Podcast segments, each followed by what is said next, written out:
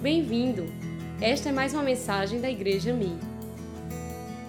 Quero falar hoje sobre o poder das palavras. O poder, diga comigo, o poder das palavras. As nossas palavras, elas têm o poder de liberar vida ou morte. As suas palavras são sementes. Elas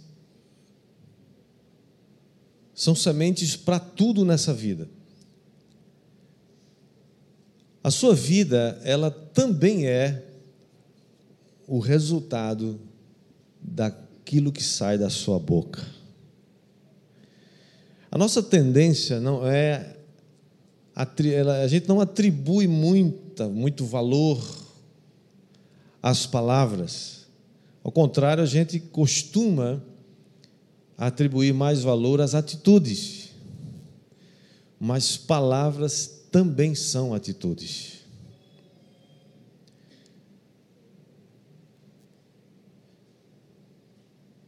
O texto de Provérbios, capítulo 18, versículo 21, diz assim: A morte e a vida, vamos dizer juntos? A morte e a vida estão no poder da língua e aqueles que a amam comerão do seu fruto. Nós vamos aprender hoje com Tiago. Tiago escreveu a carta. Tiago era irmão de Jesus, não era, o, não era o Tiago apóstolo, irmão de João. Tiago que escreveu essa carta era o irmão de Jesus.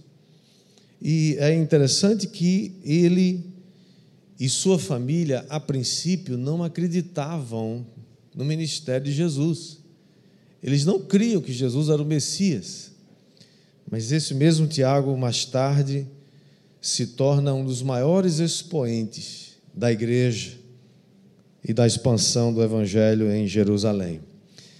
O texto de Paulo aos 1 Coríntios, capítulo 15, versículo 7, diz que depois que Jesus apareceu a mais de 500 irmãos, apareceu também a Tiago e então a todos os apóstolos. Ou seja, Jesus teve o cuidado de aparecer depois de morto e ressuscitado a seu irmão Tiago, porque sabia que ele se tornaria uma coluna da igreja ali em Jerusalém. Vamos ler então Tiago, capítulo 3, se você puder abrir sua Bíblia. Tiago, capítulo 3. Vamos ler a partir do versículo 3. Tiago, capítulo 3, versículo 3, diz assim: Eu gostaria de pedir toda a sua, é, por gentileza, que você tivesse toda é, reverência nessa hora. Por favor, não se levante nem se movimente, a menos que seja absolutamente necessário e nem, por favor, utilize essa porta aqui durante o culto. Se você precisar sair, você sai discretamente por aquela porta lá de trás, tá? Muito obrigado. Estamos gravando, filmando e precisamos ter esse cuidado e pelo que já agradeço sua compreensão. Diz assim a palavra de Deus: quando colocamos freios na boca dos cavalos para que eles nos obedeçam, podemos controlar o animal todo. Tome também como exemplo os navios, embora sejam tão grandes e impelidos por fortes ventos, são dirigidos por um leme muito pequeno, conforme a vontade do piloto. Semelhantemente, a língua é um pequeno órgão do corpo mas se vangloria de grandes coisas. Vejam como um grande bosque é incendiado por uma simples fagulha. Assim também a língua é um fogo, é um mundo de iniquidade. Colocada entre os membros do nosso corpo, contamina a pessoa por inteiro, incendeia todo o curso de sua vida, sendo ela mesma incendiada pelo inferno. Interessante que Tiago começa falando, ou usando uma metáfora, ele usa primeiro a figura do pequeno freio, que é um equipamento que põe na cabeça do cavalo. E assim quem monta no cavalo consegue dominar o cavalo a partir daquele freio. Da mesma forma, ele diz que um pequeno leme, que muitas vezes a gente nem vê, está escondido, submerso dentro d'água, mas ele é capaz de dirigir grandes navios. Da mesma maneira, ele diz: a língua é esse pequeno órgão do corpo que se gaba de grandes coisas. Ela também é comparada a uma pequena faísca, capaz de incendiar uma grande floresta. Lá da Califórnia, de onde vêm nossos irmãos americanos, todos os anos, milhares e milhares de quilômetros e de casas são queimadas no tempo da seca. E tudo isso começa com uma pequena fagulha, uma pequena faísca. Assim é a palavra, assim é a liberação de uma palavra que fere, que machuca, que libera uma marca profunda. A palavra de Deus diz em Provérbios 15, versículo 1, que a resposta branda desvia o furor, mas a palavra dura suscita a ira. É assim ou não é? Quantas vezes uma contenda começou, uma briga começou por causa de uma palavra dura? por falta de uma, me desculpe. Foi mal, eu não, eu não vi, eu não, eu não percebi. O verso 6 diz que a língua é um mundo de iniquidade, é um fogo, e ela está entre os membros do nosso corpo e contamina a pessoa por inteiro. Irmãos, eu realmente confesso aos irmãos que eu já li esse texto muitas vezes, mas eu nunca tinha parado para pensar no que o, o, o Tiago está dizendo, que a língua, ela não só afeta o que a língua produz, as palavras que nós liberamos, ela não somente afeta as pessoas que estão ao nosso redor, mas ela afeta o seu corpo ela afeta você. Ela contamina a pessoa por inteiro. Ele diz, ele chega, chega a dizer, ela incendeia o curso da vida. Está dizendo aquilo que sai da sua boca prepara seu futuro. Aquilo que você profere com a sua boca está construindo os caminhos por onde você vai passar. E mais ainda, ela pode ser incendiada pelo inferno. Olha o poder desse pequeno pedaço de carne que tem dentro da sua boca. Você já deve ter ouvido falar que a boa notícia, a má notícia corre rápido, sim ou não? A boa notícia leva tempo, às vezes ela anda a pé. Mas a má notícia, ela vai, a, vai de avião, ela vai pela internet, se dissemina rapidamente. Por isso que o mau uso da língua, ela não só destrói amizades, ela não só destrói amigos, ele não só separa amigos, mas amados, palavras malditas podem adoecer a sua alma e o seu corpo. Mateus, Jesus falando, Mateus capítulo 15, versículo, 15, é, versículo 11, Jesus disse: O que entra pela sua boca, porque eles estavam, os fariseus estavam reclamando dos discípulos de Jesus porque eles estavam comendo sem lavar as mãos. E aí Jesus fala: Olha, o que entra pela boca não, não tem problema, não torna o homem impuro. É o que sai da sua boca que torna você impuro. É claro que Jesus não estava fazendo a apologia de você agora comer sem lavar as mãos. É muito bom que você lave as mãos, amém? Ok? Todo mundo aqui lava as mãos antes de comer, tá? Ok? Ele não está. Mas ele está falando do ponto de vista espiritual. Ele está dizendo: olha, o que entra, depois sai. O que entra na sua boca, sai depois. Está falando o que sai da sua boca, aquilo que você profere, aquilo que, a, aquilo que a sua língua profere, aquilo que sai da sua boca, isso sim pode contaminar o homem. É por isso que há um poder nas palavras. Você precisa entender isso. Porque a língua, quando não está debaixo do controle do Espírito Santo, é como uma floresta incendiada. Se a sua língua não é controlada pelo Espírito Santo, para isso existe o poder do Espírito Santo dentro de você, para isso existe o fruto do Espírito, para isso existe domínio próprio. Já viu aquele, né? Aquela pessoa, não, eu sei falar, eu falo mesmo porque eu sou positivo. Eu sou, eu não sei, eu não sei esconder, eu sou, eu não sou hipócrita. E vai falando, e vai falando. Só que ele não percebe é que aquilo que sai da sua boca é um bumerangue. Já viu falar em bumerangue? Quem, quem, quem nunca ouviu falar em bumerangue? Bumerangue é aquele negócio que você, você joga e ele sai e faz o quê? volta para cima de você. Palavras que saem da sua boca vão voltar para você. Se você libera palavras de vida, volta vida para você. Se você libera palavras de morte, vai voltar morte para você. Diga misericórdia. Portanto, somos chamados para ter a língua controlada pelo Espírito Santo. Diga amém.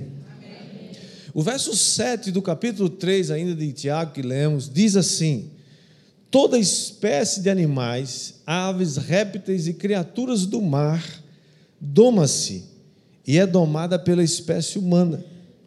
A língua, porém, ninguém consegue domar, é um mal incontrolável, cheio de veneno mortífero. Bom, quando a gente lê esse negócio, dá vontade de arrancar a língua e jogar fora.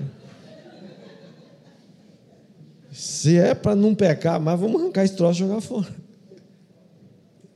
É sério? Um troço que está aqui dentro carregado de veneno.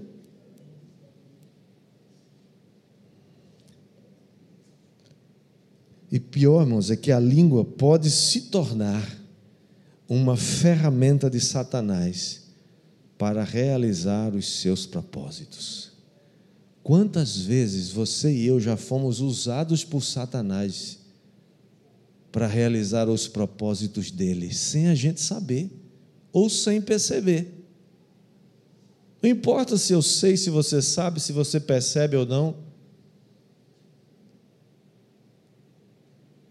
E sabe qual é a principal ferramenta de Satanás para realizar seus propósitos? Qual a principal ferramenta dele, você sabe? Quem se arrisca a chutar aí? Tem muitas ferramentas, mas eu creio que tem uma que essa funciona, chama-se fofoca. Fofoca é a principal delas. A contenda, irmãos, é produzida pela língua e é um pecado muito grave. É por isso que aqui nós assumimos um compromisso. Essa igreja assumir um compromisso, temos um pacto, temos uma aliança, de que nem em casa, nem na célula, nem nos relacionamentos interpessoais, nem na igreja, nem nas conversas com os amigos, nós vamos falar mal de ninguém. E se alguém começar a fazer isso, você tem autoridade para dizer, querido, querida, a gente não faz assim aqui. Nós temos uma aliança com a nossa liderança temos aliança com os nossos pastores, temos uma aliança com os nossos líderes e temos uma aliança com os nossos irmãos. Aqui, se a gente tem alguma coisa contra o outro, a gente vai chamar a pessoa e vai falar para ela. Sabe por quê? Porque aqui nós decidimos só usar a nossa boca para liberar vida e não morte. Quem concorda comigo que levanta a sua mão bem alto para o céu, deixa o anjo tirar uma foto e você está comprometido com essa verdade. 1 Pedro 3,10 diz: Pois quem quiser amar a vida e ver dias felizes, Guarde a sua língua do mal e os seus lábios da falsidade. Sabe o que acontece com o fofoqueiro? O mesmo fofoqueiro que está falando com você aqui e está dando a impressão que é um segredo que ninguém mais sabe, só você, porque você é o cara, você é a cara. Ela escolheu você porque você é especial. Então você merece ouvir a fofoca que ela vai te contar. Esse fofoqueiro faz pensar isso. Só que você não sabe que quando ela sair dali, e depois que você tiver contado alguma coisa que ela não sabe, porque ela joga, o fofoqueiro joga a isca para você cair na onda dele, ele vai sair dali e vai falar mal de você para outra pessoa. E vai fazer essa pessoa se sentir do mesmo jeito. Tu, tu sabe o que aconteceu? Sei não, tu não me contasse ainda. Mulher, tu não sabe não. É porque homem não faz fofoca, né? A gente sabe disso. Só mulher. Falei isso no dia, aí a irmã falou assim: é porque você nunca viu um homem fofoqueiro. Pensa num, pensa num negócio pior do que a mulher, muitas vezes. Digo, pois é, todo fofoqueiro, seja uma mulher, vai para vai o capeta, tudo tudo igual. Tudo não tem jeito. Não fale mal do seu irmão. O pastor Josué Gonçalves tem uma frase que eu gosto muito. Ele diz assim: Não fale mal do seu irmão hoje. É, não fale mal do seu irmão que errou ontem, porque você não sabe o que aconteceu entre ele e Deus hoje. E se ele já tivesse arrependido do que você vai falar? E quem disse que você tem o direito de julgar? Quem disse que você tem o direito de escolher quem está certo ou quem está errado? Nós somos aquilo, irmãos, que falamos, somos aquilo que ouvimos, somos fruto das nossas palavras. Diga para o seu vizinho: nós somos frutos das nossas palavras. É por isso, amados, que você tem que ter um pacto de lealdade não continue prejudicando você mesmo, não continue trazendo doenças para a sua alma, não continue produzindo encrenca para você mesmo. Seu corpo merece saúde. Então para de falar mal dos outros, para de estar liberando palavras ruins, águas amargas. É proibido falar mal de qualquer pessoa. Coloque isso na sua vida. Isso é remédio para você. Isso vai economizar muito dinheiro seu de remédio, de coisa encrenca na sua vida. Isso vai economizar muito médico na sua vida. Isso vai economizar anos que você vai ter longevidade. Alguém diga amém, por favor. Mas aí em Tiago, versículo 9, ele diz que com a língua nós bendizemos ao Senhor e Pai e com ela amaldiçoamos os homens feitos à semelhança de Deus. Irmãos, nós somos capazes de muitas coisas.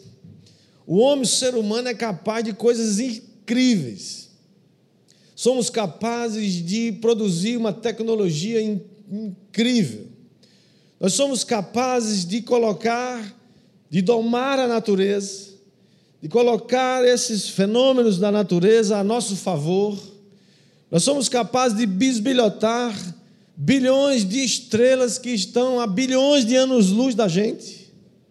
Nós conseguimos descer ao mais incrível, mais pequenininho átomo lá embaixo, aquela coisinha, desnaturar o átomo, fazer todas essas coisas, mas continuamos sendo incapazes de domar a nossa língua.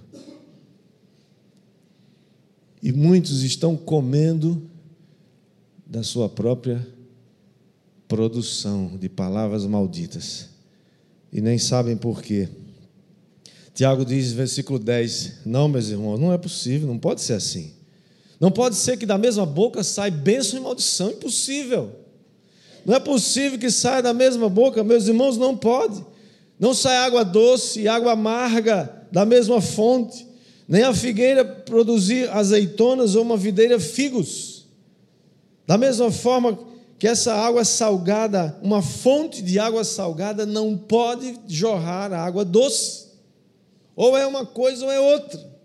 Não é possível que aqui no louvor todo mundo levanta a mão e está na bênção, glória a Deus, e se quebranta, e aleluia, maravilha, e quando sai daqui, quem entra no carro maltrata a mulher.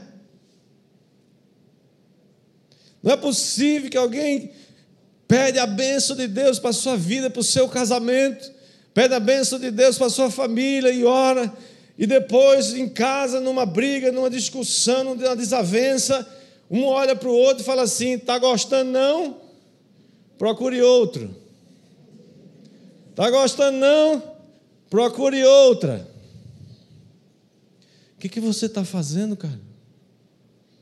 Você está assinando uma procuração em branco, dando para o diabo, dizendo assim: pode destruir minha vida, pode destruir meu casamento. Tolo, para com isso. Tola, para com isso. Como é que pode sair essas duas coisas da mesma boca? Você está na benção, e vai, ajuda, e, e você está comprometido. Ah, pastor, pode contar comigo, eu vou lá, eu vou lá servir eu vou lá servir lá na vila, eu vou servir lá em Praia Bela, eu vou carregar, eu não sei fazer nada dessas coisas aí que vocês falaram, mas eu posso carregar cadeira, eu posso carregar mesa, eu posso limpar tudo depois e se, se, se oferece, maravilha. Mas quando chega em casa é incapaz de tirar um copo da mesa, um prato sujo não tira.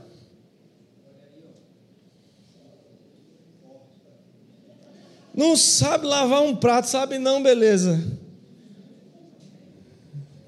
Eu vou lhe ensinar. Pode falar comigo depois do culto, eu vou lhe ensinar como é que pega uma bucha, bota aquele negócio, chama detergente. É porque minha mulher já me ensinou.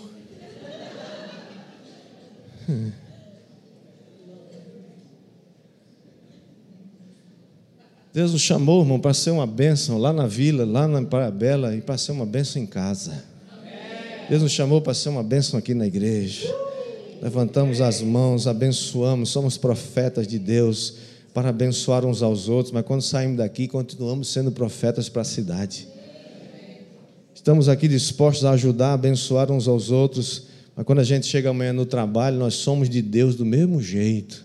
Não tem jeitinho amanhã para enrolar e enganar ninguém, não. Porque se seu negócio, sua vida precisa de enrolada e de mentira, seu negócio é um fracasso, Deus não está nele. Um dia você vai quebrar a cara, sai disso. Deus tem o melhor para você. Deus quer que você seja uma fonte que jorra água para a vida. Não é água amarga, não é água, não é água maldita, não é água que sai matando ninguém. O problema é que nós temos dentro de nós duas fontes que abastecem essas, essas é, fontes distintas. Você tem o Espírito de Deus que abençoa você, que quer controlar você, que quer te ajudar a, a, a que você seja um homem ou uma mulher de Deus, mas tem a sua natureza pecaminosa que quer pecar, que gosta de coisa ruim. E quem cola as duas vai vencer, é que você alimentar mais.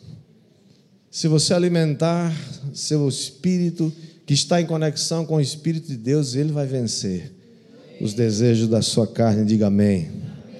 Portanto, não é possível que essas duas coisas aconteçam ao mesmo tempo. Deus deseja que a sua língua seja purificada. Foi assim que aconteceu com Isaías. Capítulo 6 de Isaías, o profeta diz: No ano que morreu o rei, o rei Uzias, eu vi o Senhor assentado sobre um alto sublime trono. E os serafins voavam de um lado para o outro, com duas, eles tinham seis asas, com duas asas cobriam o rosto, com duas asas cobriam os pés e com duas voavam e eles clamavam de uns para os outros todo o tempo: Santo, Santo, Santo, Santo, Santo é o Senhor. E o profeta diz: Eu vi o Senhor.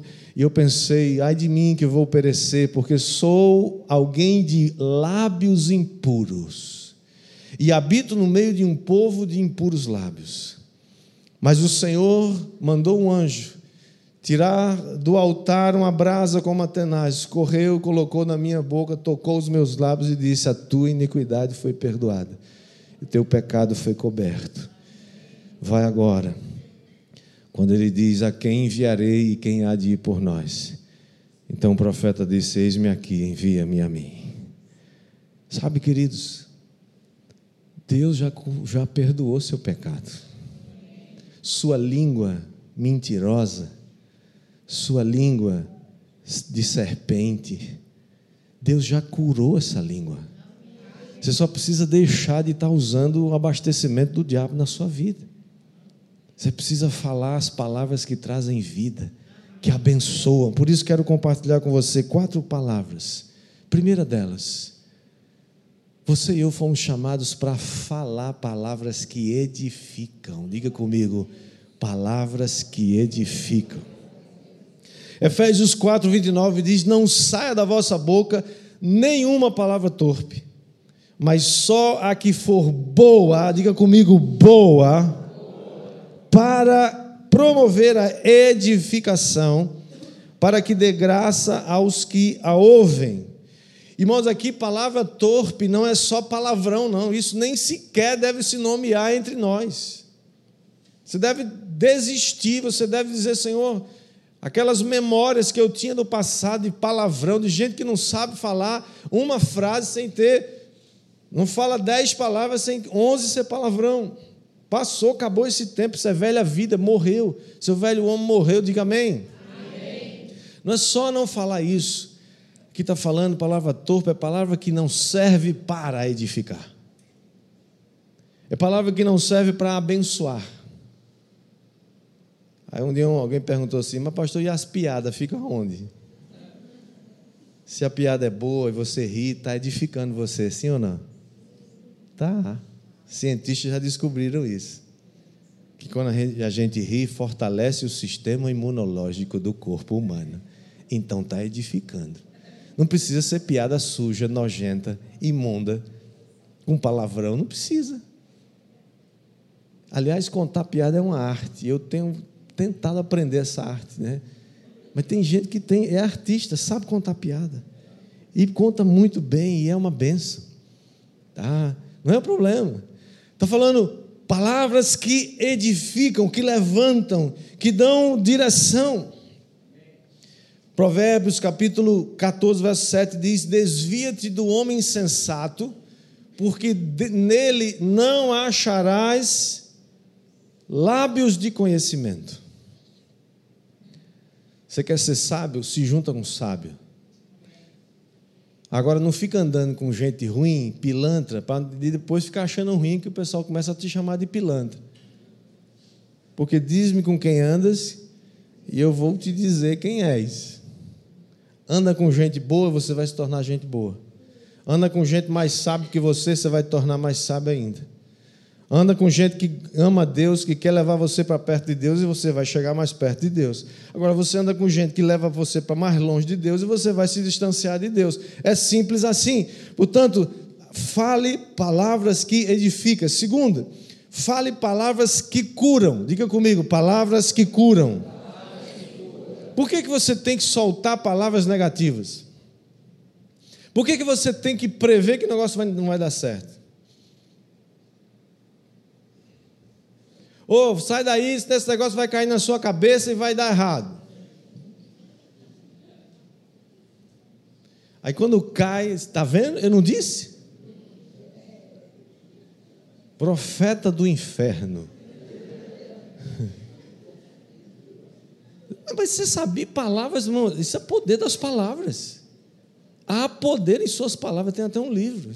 Muitos anos atrás foi escrito, não sei se está ainda em, se tem ainda Tá em, tem, tem versão atualizada. Há poder em suas palavras. Não é que você é o todo-poderoso, não é isso. É que aquilo que você abre a sua boca e profetiza é aquilo que vai construir o caminho por onde você vai passar.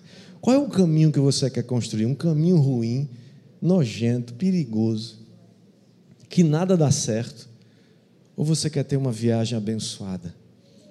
Uma viagem cheia da presença de Deus, de provisão na sua vida, porque riqueza maior é provisão na vida. Riqueza não é acúmulo de bens e coisas dessa vida.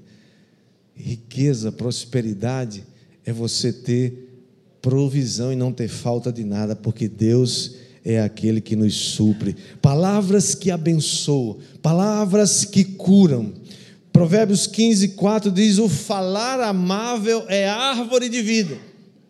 mas o falar enganoso esmaga o espírito. Irmãos, as palavras liberadas com amor, com afeto, com interesse, liberam cura na vida das pessoas. Mas tem pessoas que preferem falar né, com grosseria, falar palavras que esmagam as pessoas. Deus nos chamou e nos deu a graça de, no nosso coração, ser ministrado pelo Espírito Santo e uma fonte continua jorrando dentro de você para que você, no abrir da sua boca, você libere cura, saúde, proteção, a bênção de Deus. Quanta gente dizendo que o Brasil não vai dar certo, não tem jeito. Quanta gente continua dizendo: Ah, eu sabia, não tem jeito não, não vou votar mais em ninguém. Ô miserável, se muda para Cuba, se muda lá para o inferno, para onde tu quiser. Mas, pelo amor de Deus, para com esse negócio de amaldiçoar o país, irmãos. Eu nunca fiz isso. Não importa quem está, quem ganhou a eleição, isso é um mínimo. Quem manda, irmãos, quem, quem governa não é quem está no poder temporal do país ou no Congresso, sei lá onde for. A Bíblia diz que Deus é aquele que levanta e abate reis, é aquele que levanta e abate presidentes, é aquele que levanta e abate Congresso Nacional, seja lá quem for, todo o poder está não no povo, está na mão dele. Então confie nele e profetize: o nosso país vai ser um lugar habitável. A palavra de Deus diz o quê? A Salmos, é, Isaías 61, Fomos ungidos para trazer transformação nessa terra. Fomos ungidos para trazer é, vitória onde tem derrota. Fomos, fomos chamados para trazer alegria onde tem tristeza. Fomos chamados para restaurar os lugares antigamente assolados para que a terra se torne habitável. João Pessoa vai se tornar habitável, vai se tornar uma bênção. O Nordeste vai deixar de ser um lugar miserável, escravo do pecado, escravo da pobreza. Eu profetizo com a minha boca, eu não vou amaldiçoar a minha terra. O Brasil é uma nação de Deus, é um povo de Deus. Aqui tem um povo de Deus, aqui tem gente que crê, aqui tem gente que acredita na palavra, aqui tem gente que está profetizando bem bênção e não maldição, e eu não vou fazer coro com aqueles que dizem que não vai dar certo, vai dar certo, porque Deus diz que vai dar certo. E se você concorda, dê um grito de júbilo, dê um aplauso a Jesus. Palavras que curam.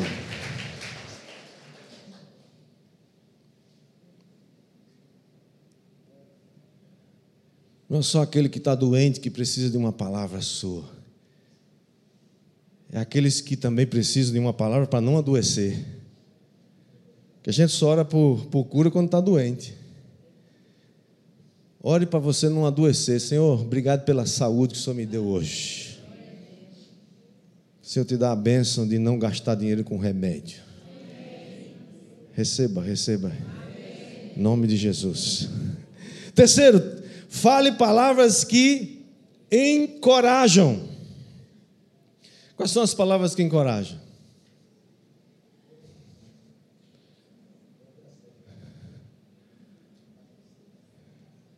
Já viu o negativo como é que faz? O pessimista. Negativo, ele sempre vai encontrar um negócio ruim para dizer não vai dar certo, esse negócio não presta. Ele nunca tem fé. Ele nunca crê. Ele, não, ele é incapaz de pensar que Deus pode ajudar. Aquelas, aquelas palavras que vêm para derrubar. É melhor você esquecer esse negócio, né? Você é pobre, você é miserável, você vem de uma família pobre, você vem de um país pobre, de uma, uma cidade pobre, e não sei o quê. Você já chegou longe demais. Não tem sonho grande demais que você não possa sonhar e Deus vai te ajudar a alcançá-lo. Quando ninguém mais acha que pode, Deus diz: pode, filho, eu acredito em você. Não tem limites para aqueles que têm fé.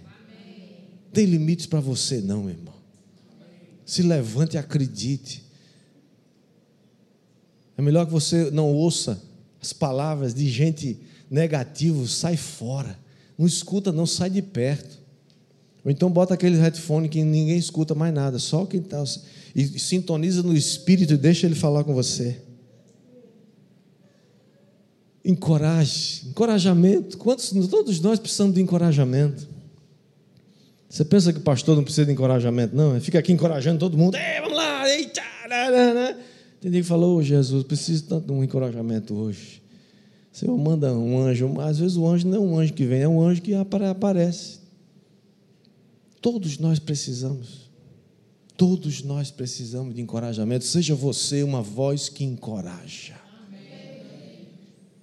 Chega, seja você alguém que chega para os nossos irmãos aqui do Flechas e fala: Que coisa linda que Deus fez esses dias. Isso é só o começo de algo tremendo. Próxima, próxima conferência aqui, não vai ter 50 crianças, vai ter 500. Já vem esse pastor com megalomania dele. Só pensa em coisa grande. Pois é, se eu posso alcançar 500, eu vou alcançar 5, por quê? Isso é por enquanto, nós vamos alcançar 5 mil crianças. Por que não? É melhor alcançar 5 mil ou 5? Fé, encorajamento. Olhe para vocês aqui. Eu não estou vendo 200 pessoas, eu estou vendo 3 mil, 5 mil, 10 mil pessoas. Porque isso tem que me encorajar. Agora, se eu ficar pensando, ah, meu Deus, não tem jeito, Cadê? Cadê os prédios que o senhor falou que a gente. É, vai chegar uma hora. Agora eu estou feliz hoje, agora. Glória a Deus pela vida de todo mundo aqui. Estamos dando glória a Deus, feliz da vida. Ninguém está ninguém tá emburrado aqui por causa disso, não. Nem com lundum. Nem com um pantinho com Deus. Não, não tem isso não. Está feliz, mas estamos sonhando, com os olhos para cima. Sonhando em nome de Jesus e dizendo para a esposa: Eu amo você, minha flor linda, maravilhosa. Você é uma bênção na minha vida. Você é um tesouro. Eu achei uma esposa. Eu achei a benevolência do Senhor. Eu nem mereço, mas Deus é bom. Encoraje. Diga para o seu maridão: você continua lindo, precioso. Importa se a circunferência dele já aumentou um pouco, dobrou depois de casado os cabelos já começaram a se rebelar e ir embora. Continua sendo, continue profetizando na vida dele, meu irmão. Precisa de encorajamento, amém? E por último, fale palavras de sabedoria. Cadê a banda? Vem aqui rapidinho, sabedoria, para dar a impressão que está terminando.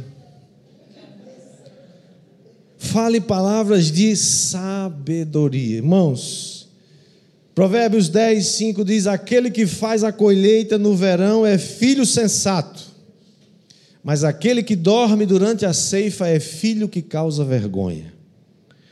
Aqui está tendo uma palavra de sabedoria. Trabalhe enquanto é tempo, enquanto é dia, seja diligente. Gosto daquele texto de Provérbios 6, 6 que diz: Vai ter com a formiga, ó preguiçoso olha para os seus caminhos e ser sábio. No verão ela prepara a sua comida. Aquela multidão de formiguinhas andando para lá e para cá. Carregando um pedacinho de folha desse tamanhozinho. Você pode dizer, mas para que serve isso? Uma só daquela não serve muito, mas milhares daquelas, daqueles pedacinhos vai ser uma reserva poderosa que elas estocam para consumir no inverno. E no inverno elas não têm falta de nada, está tudo lá. Porque elas foram diligentes. Deus nos chamou, irmãos, para sermos uma grande e poderosa influência nessa cidade. Fomos chamados para ser uma cidade construída sobre o monte. Ninguém pode esconder uma cidade escondida sobre o monte. Todos vão ver. Todos vão ver as suas boas obras. Todos vão ver que o que você fala, você profetiza bênção. Você fala vida. Sua boca é usada para profetizar vida e não morte. Você não fica fazendo coro com fofoqueiro. Gente que semeia contenda entre os irmãos. Você é pacificador, você pacifica. Você não fica levando e trazendo confusão, distribuindo mentiras, enganos. Por quê? Porque nós somos, o que, que aprendemos domingo passado? Somos a luz do mundo e o sal da terra. Deixa a sua luz brilhar. Dentro de você tem uma luz que se chama Jesus.